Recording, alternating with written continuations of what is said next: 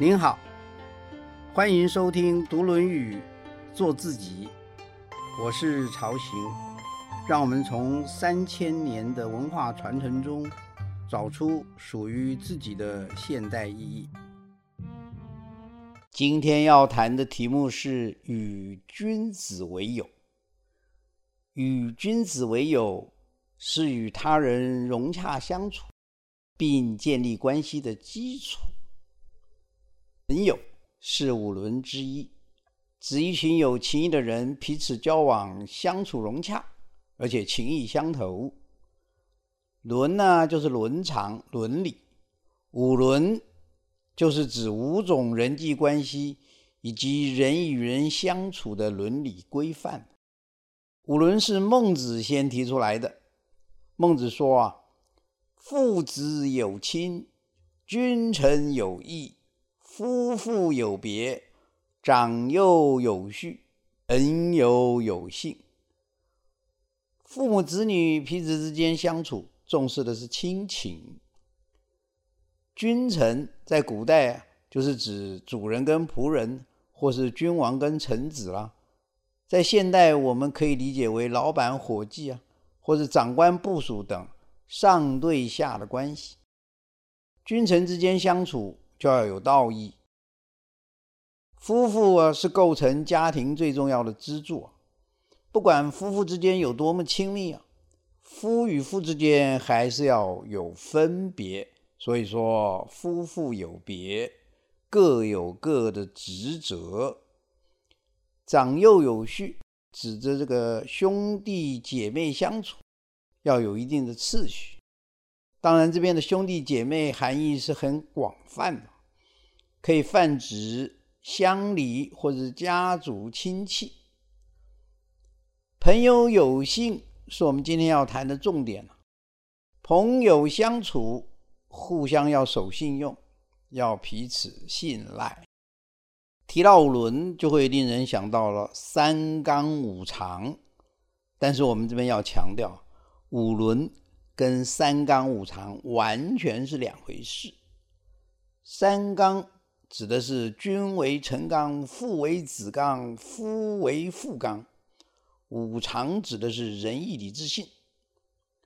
我们这边要强调，三纲绝对不是孔孟儒家的思想，三纲是帝王专制下的儒家的思想，有非常强烈的威权思想及僵化教条。这是我们现代人不能接受的。五常也有点问题啊，这个问题在仁义礼智信的信的这个上面，也是我们今天要谈的重点。为什么说三纲不是孔孟思想呢？因为在秦汉之前，帝王专制之前呢，君臣的关系是互相的。我们这边可以证明，孔子在八一篇说。君使臣以礼，臣事君以忠。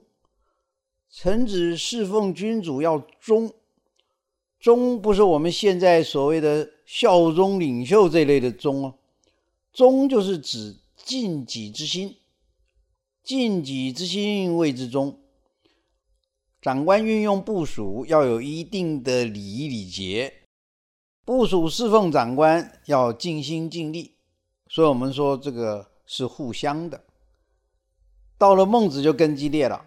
孟子说：“君如果视臣像手足一样，臣就视君如心腹；君如果视臣像犬马一样的使唤，那臣就视君如陌生人；君如果视臣像土地、草芥一样的践踏，那臣就对君像仇人、像强盗。”所以这也可见呢，在孔孟的思想里面呢，君和臣是相对的，是互相的。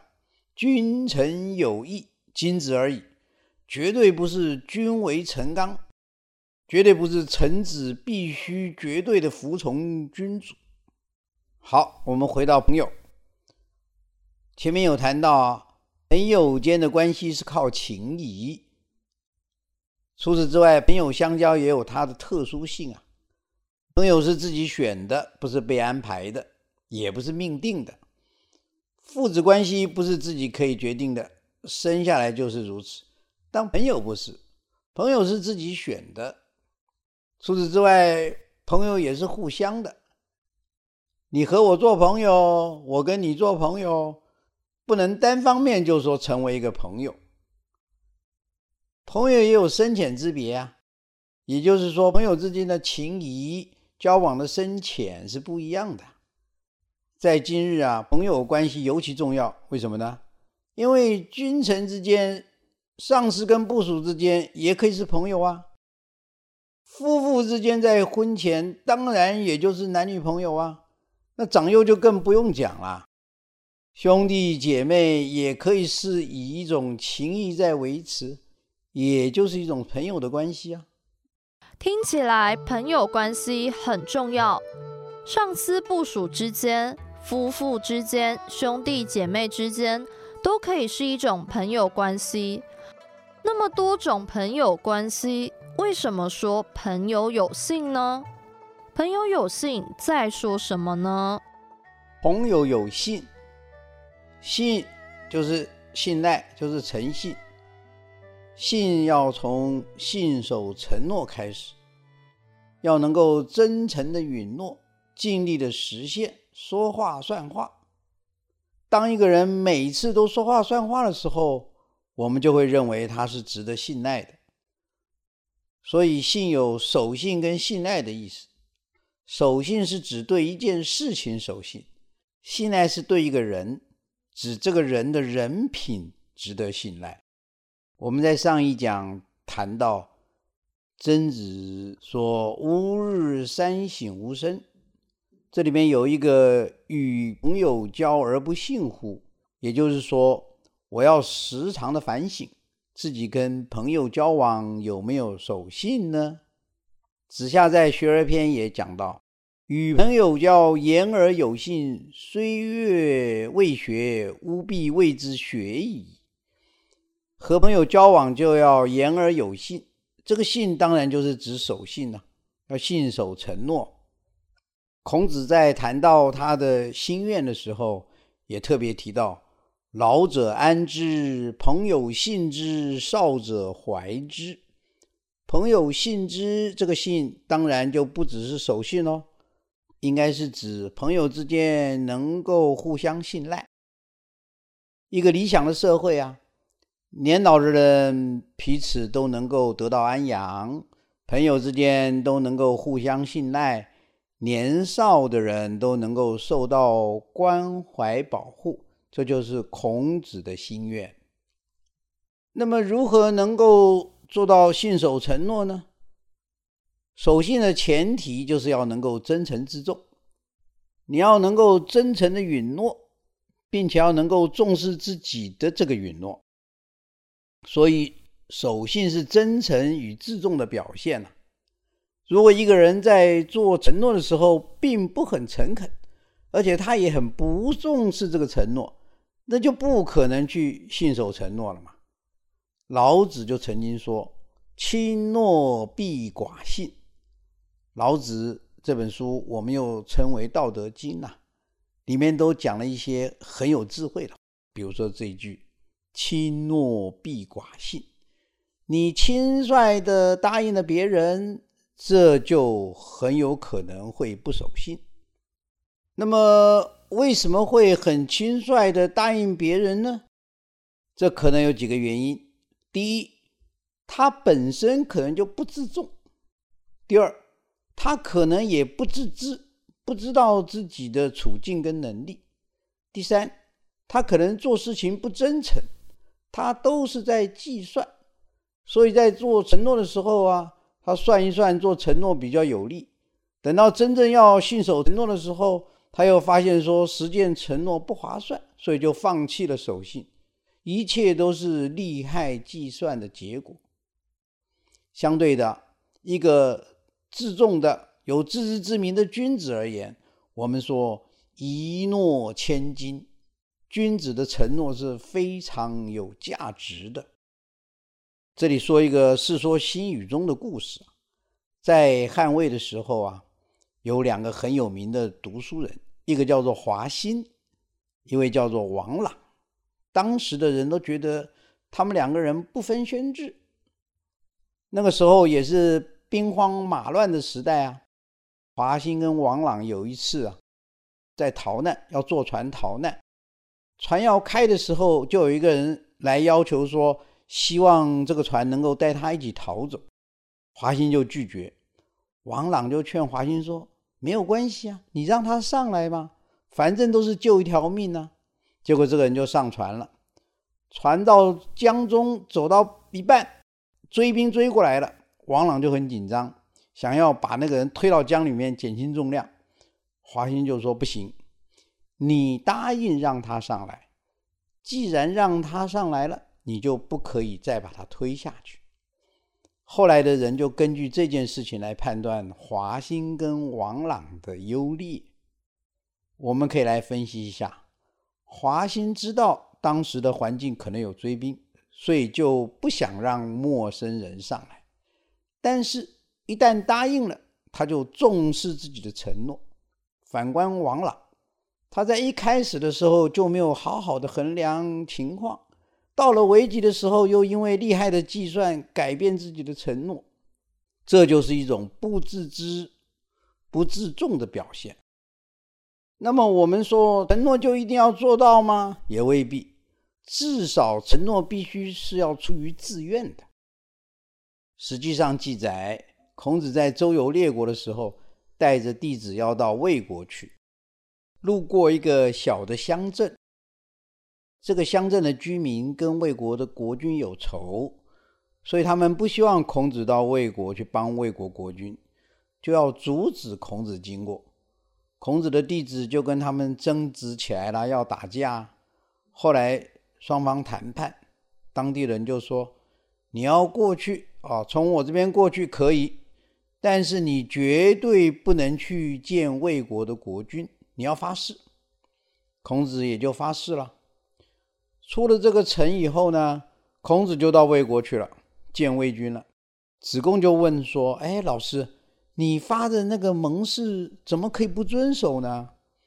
孔子说：“这个盟誓是被要挟的，被要挟的盟誓，神是不会听的。这也就是说，被迫做出来承诺。”不是在自由意志下做出来的承诺，不算是承诺。守信也不能够背义呀，不能够违背义理呀，因为守信不是绝对的，它是次要的。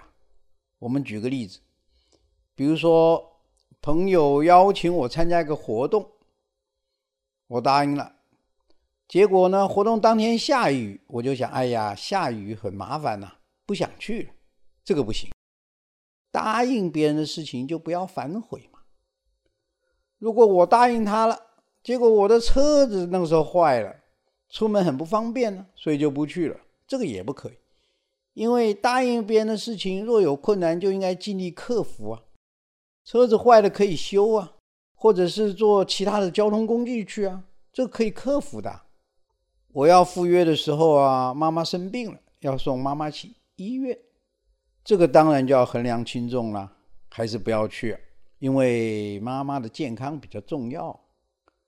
如果要去之前，从别的地方知道说这个活动有非法目的，他们是要来商量一件不法的事情，那我不参加，因为我参加是违法，我当然就不去了。所以，并不是说你答应了对方就一定要做到，不一定，有更重要的考虑在那里啊。孔子在评断人品的时候，也曾谈到：“言必信，行必果。坑坑然，小人哉！亦可以为次矣。”坑坑就是石头碰撞的声音，坑坑然就是指一个人很固执，很不知变通。小人并不是说这个人的道德操守不好，小人就是指这个人的格局小，只看到小处，看不到大处。所以说啊，言必信，它只是一个次的，一个次等的。孟子就说的更直接了啊，孟子说：“大人者，言不必信，行不必果，为义所在。”大人跟小人就相对的啊，是指这个格局比较大的人。我们在前面就谈到，大人者不失其赤子之心，也是一样。大人就是指格局比较大，想要有大作为的人。这样的人呢，他有更重要的目标，就是正义、道义。至于是否守信，是否贯彻承诺，那是次要的。所以从这边看，我们就可以看到，言必信并不是我们最高要求。我们做人不能够背弃道义，道义才是最重要的。前面我们说五常有问题，也在这边。五常把信跟仁义礼智并列，其实仁义要优先于守信的。有些考量是比守信更基本、更重要。我们说朋友有信，朋友之间固然要守信，但是更重要的是。朋友要是君子，因为君子真诚自重，而且自知，所以君子必然就会守信。君子如果不守信，也一定是因为有比守信更重要的义理需要考虑。朋友有信，不只是朋友之间要守信，更重要的是朋友之间要互相信赖。君子值得信赖。为什么要选择与君子来做朋友呢？选择朋友有方法吗？朋友有信的基础是我们要与君子为友，要无友不如己者。孔子说：“主忠信，无友不如己者。”这个话还说过两次，一次是说“无友不如己者”在《学而篇》，一次是说“物有不如己者”在《子罕篇》。不如这两个字会引起误会，因为我们现在说不如，好像是说比不上，交朋友还要比较来比较去的吗？不是的，不如当做比不上是现代的用，在《论语》那个时代啊，如就是如同，不如就是不同的意思，就是不同类的意思。所以无友不如己者，就是交朋友要交同类的朋友。什么叫同类呢？我是君子。所以我交往的朋友也要是君子，这就是同类相交往。有一次啊，孔子的学生子夏跟子张，他们的学生又在互相讨论了。子夏的学生就问子张说：“交朋友有什么秘诀吗？”子张不直接回答，反而问他说：“你们老师怎么说的？”子夏的学生就回答：“啊，我们老师说，可以交往的就交往，不可以交往的就要拒绝。”子张说：“我听到不是这样哦。如果我是君子，我固然是尊敬贤能的人，但是我也可以包容一般的人呢。所以先问问我自己闲不闲吧。我自己很闲能，那么什么人都可以接受啊。如果自己不闲的话，别人也不会接受我，我也没有资格去拒绝别人呢。这是孔子门人对交朋友的两种理论。”大家也可以比较一下。不过孔子自己对这两个学生的评论是这样子的：子张啊，就是略微超过了一些；子夏就是比较保守，有一点不及。所谓过犹不及啊，就是在说这两个人。这个大家也可以参考一下。不论如何啊，朋友的交往是有层次的。比如说像这张图。哦，以我为中心嘛，我周围会有一两个密友，是最亲密的朋友，然后会有一些好朋友，在外面是有一些自己的同学啊、同事等等，在外面是一些有往来的商业伙伴之类的，在外面就是仅只是认识的泛泛之交，再过来就是路人呐、陌生人呐，哦，网络也属于这一类的。因为我们其实不是真正认识他们。如果你去把这一层一层的关系整理出来以后，我们就会说，朋友是可以区分远近亲疏的。越亲密的朋友，当然彼此之间的情谊就比较浓了。那我们就更需要是彼此真诚，要彼此值得信赖，因为情感必定是要真诚的，不能有计算在内。至于一般朋友的往来，可能情感的部分就没有那么重了。相对的计算的部分就比较多一点，这是可以理解的，并不妨碍。但是，就算是一般的朋友、普通的朋友，我们还是要找人品端正一点，因为这个会影响到我们本身的厉害。对于活在现代的我们，与君子为友可以带给我们什么启示？前一讲我们谈到做君子，君子坦荡荡。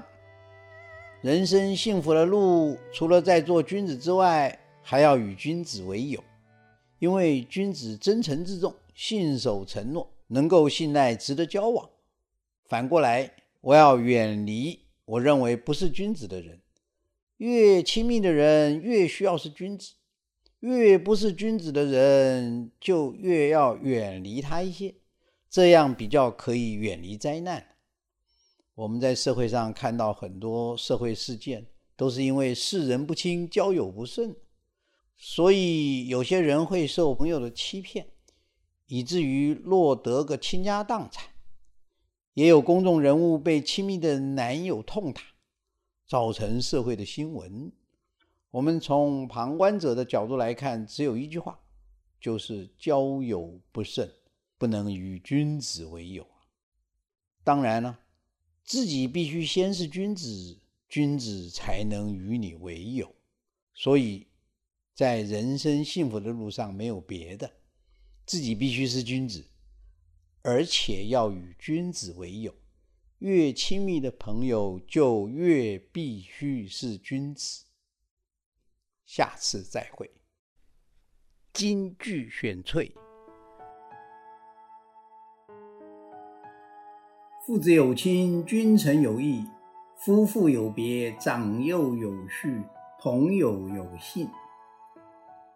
父母子女彼此之间相处要有亲情，君臣上下之间相处要有道义。夫妇之间虽然亲密，但还是要有分别，各有各的职责。兄弟姐妹乡里族亲相处。要有一定的长幼次序，朋友相处则要互相守信，彼此信赖。